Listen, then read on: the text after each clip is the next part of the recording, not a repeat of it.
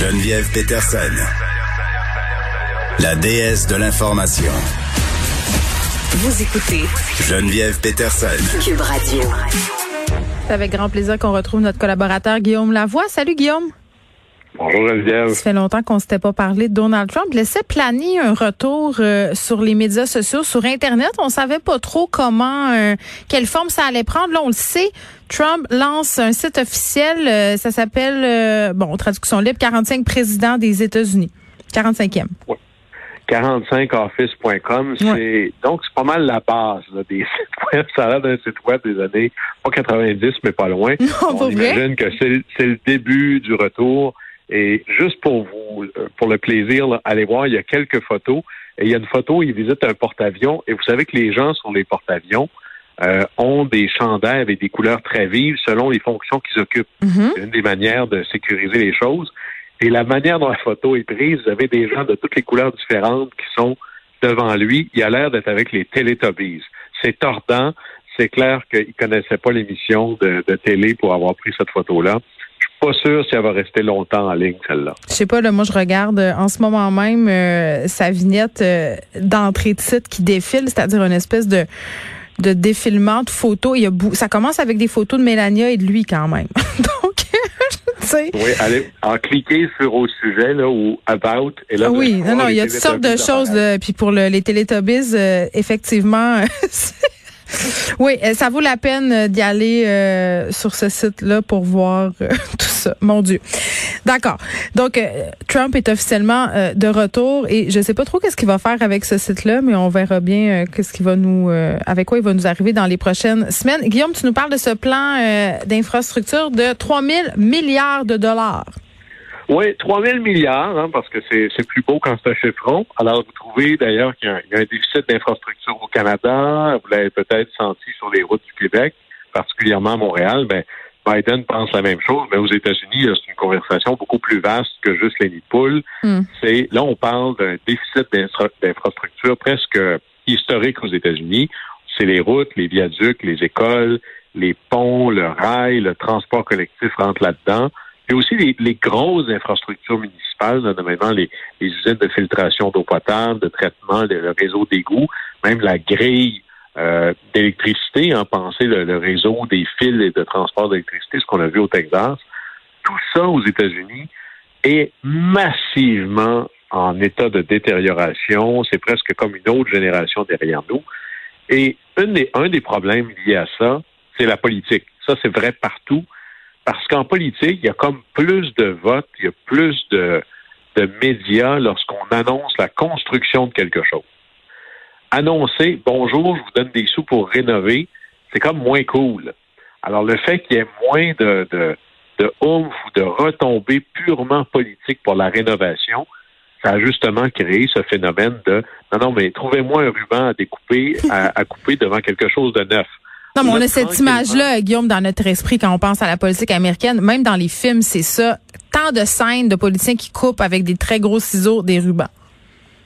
Oui, et ils font ça avec euh, les rubans, moins avec le budget, par exemple, parce Ouais. que pour autant que les républicains parlent de euh, couper dans le déficit, là, imaginez que 3 000 milliards, c'est quand même, c'est en gros, là, c'est 60% du budget américain d'habitude. là.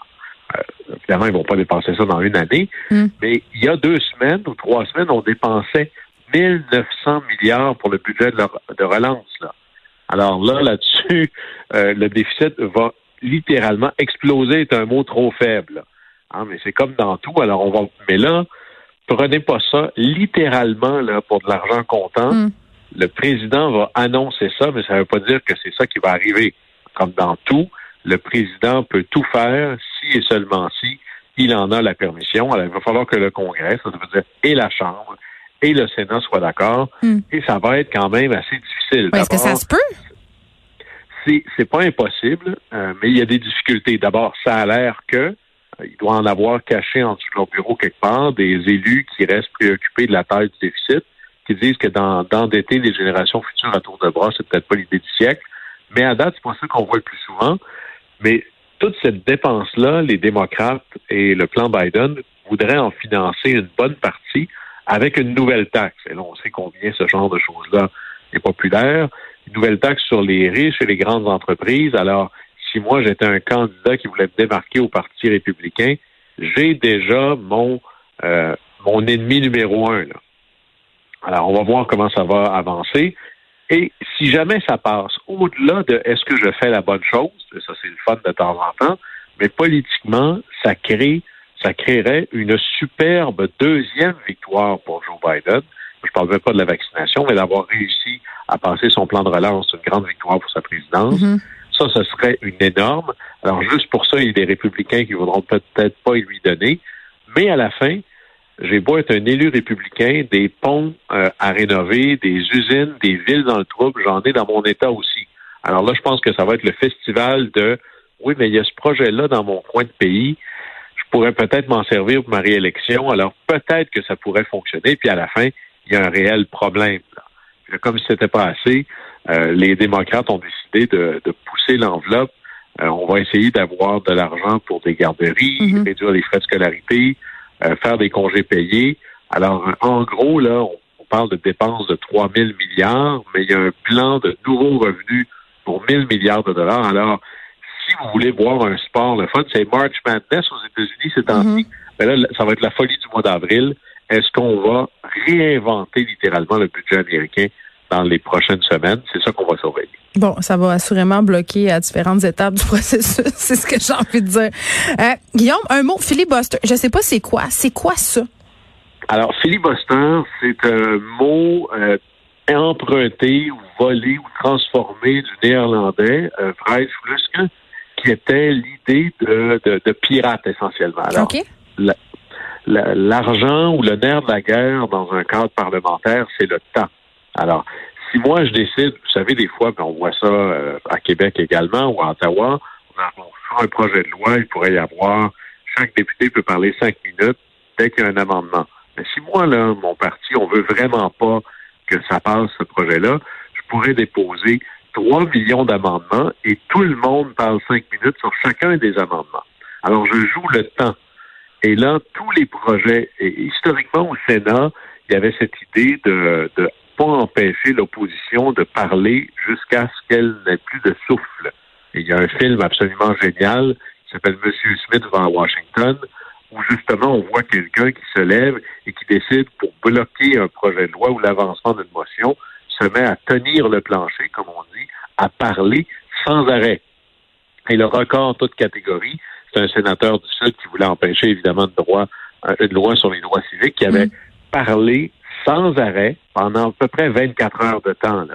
Alors, des fois, ça donne des choses épiques, mais les règles du Sénat ont tellement évolué que maintenant, je peux créer un filibuster avec ce qu'on appelle la super majorité. En gros, c'est pour arrêter un débat sur une question, une question que l'on déciderait à 51, à 50% plus 1, mm. ça prend une super majorité. Alors maintenant, si je veux pouvoir empêcher un filibuster, ça me prend 60 votes. 60 votes, les démocrates n'ont pas ça. Et de plus en plus maintenant, la vraie majorité au Sénat, c'est plus 50 votes plus 1 ou 50-50 plus la vice-présidente, c'est 60 votes. Alors là, on a vraiment la dictature de la minorité et de plus en plus, on voit qu'à peu près tous les projets de loi importants sont bloqués ou ont besoin d'une super majorité, ce qui fait qu'il y a de moins en moins de choses possibles. On parlait tout à l'heure des projets qu'avaient en tête les démocrates. Et là, tout le monde s'est dit que ce, débat-là est indissociable de le fameux filibuster. C'est pas écrit nulle part dans la Constitution cette chose-là. Ce sont des règles du Sénat. Et la grande question, c'est est-ce qu'on devrait faire sauter cette règle-là? Ouais. C'est pas sûr si ça va arriver. On pourrait décider de bon, on peut pas l'enlever complètement, mais dans le passé, on a dit on veut plus se servir d'une règle comme ça pour les nominations on veut plus s'en servir pour les cas à la Cour suprême non plus. On pourrait réduire sa portée ou on pourrait dire, ben écoutez, là, 60 votes, c'est trop exagéré, mettons ça à 55. Ça a déjà été 67. Mais est-ce qu'on pourra jouer dans ce film-là? Et dans tout ça, il faut emprunter, on va faire un peu de philo. il y a un type qui s'appelle John Rawls qui avait dit, si vous voulez penser à un système de justice, mettez-vous ce qu'on appelle le voile de l'ignorance. C'est-à-dire? Imaginez-vous un monde dans lequel vous ne savez pas si vous serez un homme ou une femme, en santé ou handicapé, blanc ou noir, riche ou pauvre. Maintenant, dessinez le système social. Et là, ça change la perspective. Évidemment qu'il y en a qui disent, bon, ben, les démocrates veulent faire plein de choses, qui sont bien, euh, défaisons cette règle-là, mais mm. qui dit que demain, après-demain, dans deux ans, ce sera pas l'inverse. C'est les républicains qui vont faire plein de choses mauvaises et que les démocrates pourraient utiliser cette règle-là pour les empêcher. Mm. Alors, il faut se poser la question dans ces choses-là, comme la réforme du mode de scrutin, il faut voir ça sur un très, très long terme pour se poser la question, où est la justice là-dedans? Mais au final, si les élections veulent dire quelque chose, il faut que ça se reflète aussi quand on arrive dans les parlements. Bon, on a appris c'est quoi le filibuster et moi je retiens que le voile de l'ignorance pourrait être aussi appliqué par certains chroniqueurs. Guillaume, merci. Au plaisir.